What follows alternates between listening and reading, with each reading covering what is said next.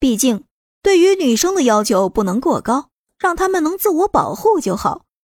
跟几个人简单的介绍了一下武器的使用方法，萧然开始准备今天的午餐——熊掌。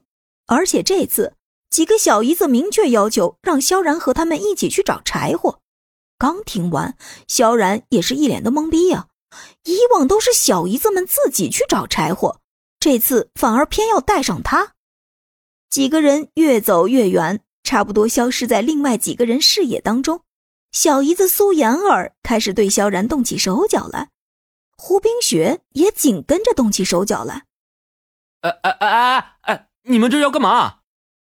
萧然拒绝的说道：“一个一个上还能容忍，三个一起上，萧然确实有些接受不了呀。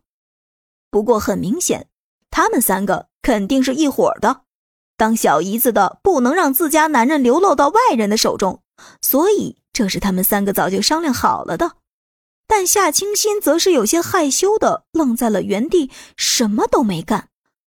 别在这跟我们装了，在岛上待了这么长时间，你小子算是吃饱喝足了，也得考虑考虑我们几个的感受呀。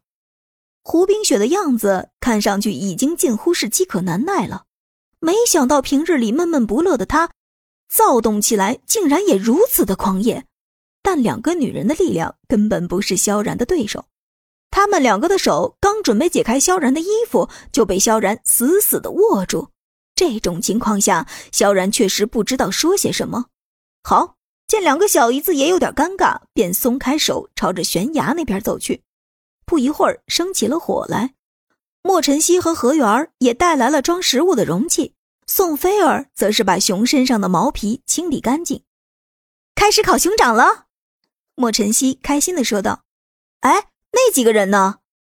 哦，估计是还在回来的路上。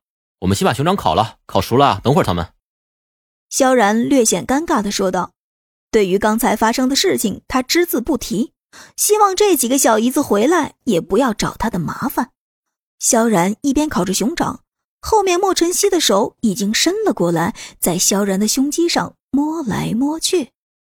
呃你你这是干什么啊？